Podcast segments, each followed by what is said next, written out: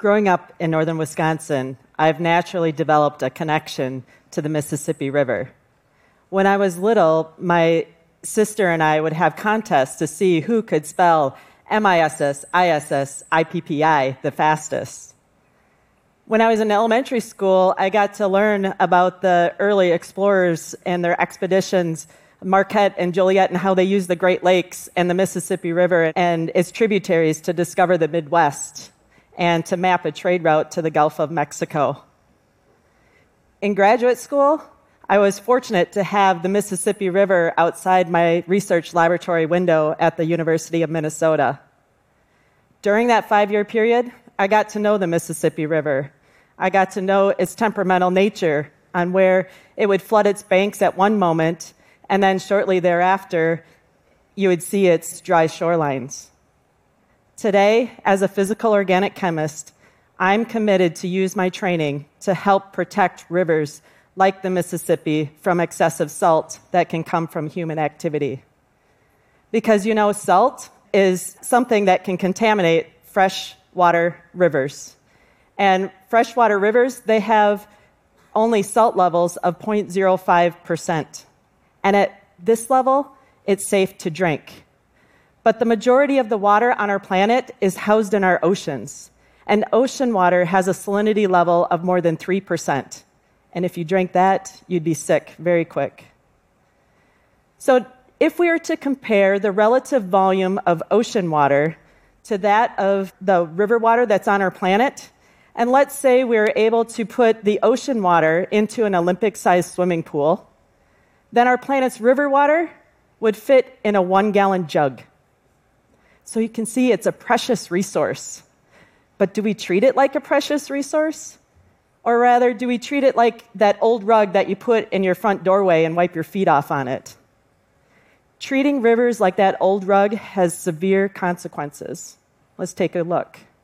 Let's see what just one teaspoon of salt can do. If we add one teaspoon of salt to this Olympic sized swimming pool of ocean water, the ocean water stays ocean water. But if we add that same one teaspoon of salt to this one gallon jug of fresh river water, suddenly it becomes too salty to drink.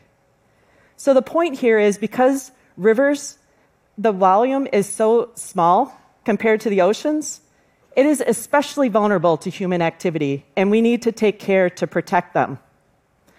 So recently, I, I surveyed the literature to look at the river health a, around the world. And I fully expected to see ailing river health in regions of water scarcity and heavy industrial development. And I saw that in northern China and in India. But I was surprised when I read a 2018 article where there was 232 river sampling sites sampled across the United States. And of those sites, 37% had increasing salinity levels. What was more surprising is that the ones with the highest increases were found on the east part of the United States and not the arid southwest. The authors of this paper postulate that this could be due to using salt to de ice roads. Potentially, another uh, source of the salt could come from salty industrial wastewaters. So, as you see, human activities can convert our freshwater rivers into water that's more like our oceans. So we need to act and do something before it's too late. And I have a proposal. We can take a three step river defense mechanism, and if industrial water users practice this defense mechanism, we can put our rivers in a much safer position. This involves number one, extracting less water from our rivers by implementing water recycle and reuse operations.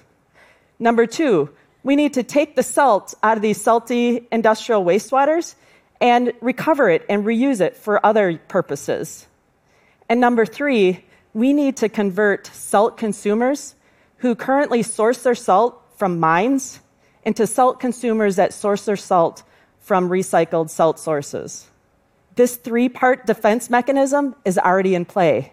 This is what northern China and India are implementing to help to rehabilitate the rivers.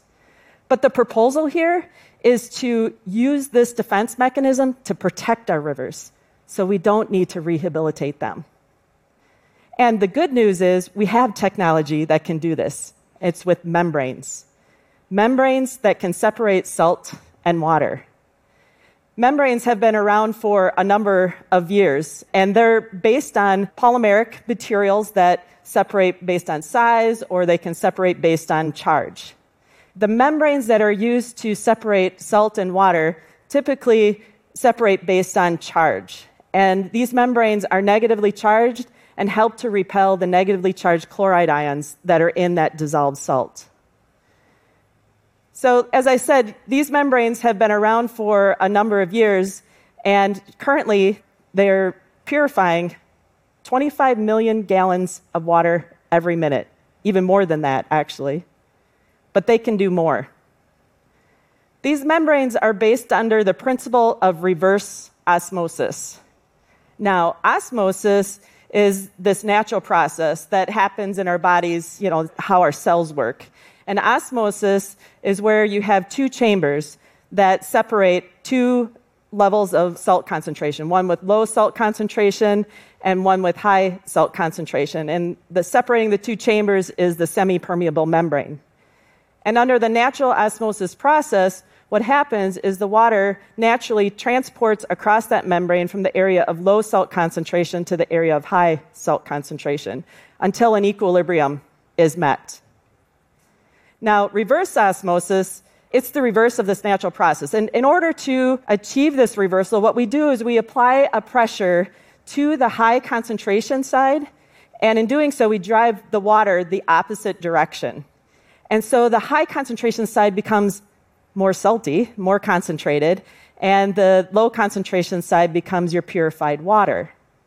So, using reverse osmosis, we can take an industrial wastewater and convert up to 95% of it into pure water, leaving only 5% as this concentrated salty mixture. Now, this 5% concentrated salty mixture is not waste. So, scientists have also developed membranes that, that are modified to allow some salt to pass through and not others. Using these membranes, which are commonly referred to as nanofiltration membranes, now, this 5% concentrated salty solution can be converted into a purified salt solution. So, in total, using reverse osmosis and nanofiltration membranes, we can convert industrial wastewater into a resource of both water and salt. And in doing so, achieve pillars one and two of this river defense mechanism.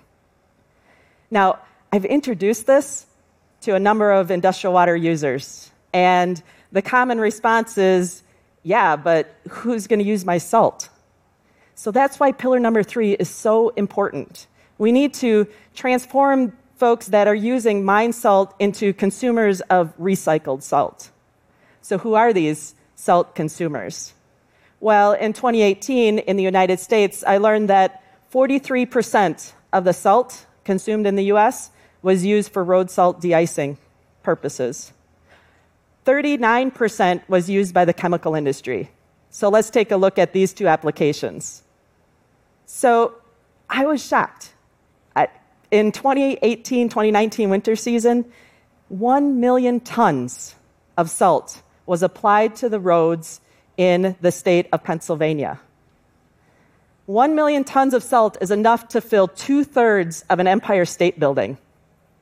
That's 1 million tons of salt mined from the earth, applied to our roads, and then it washes off into the environment and into our rivers.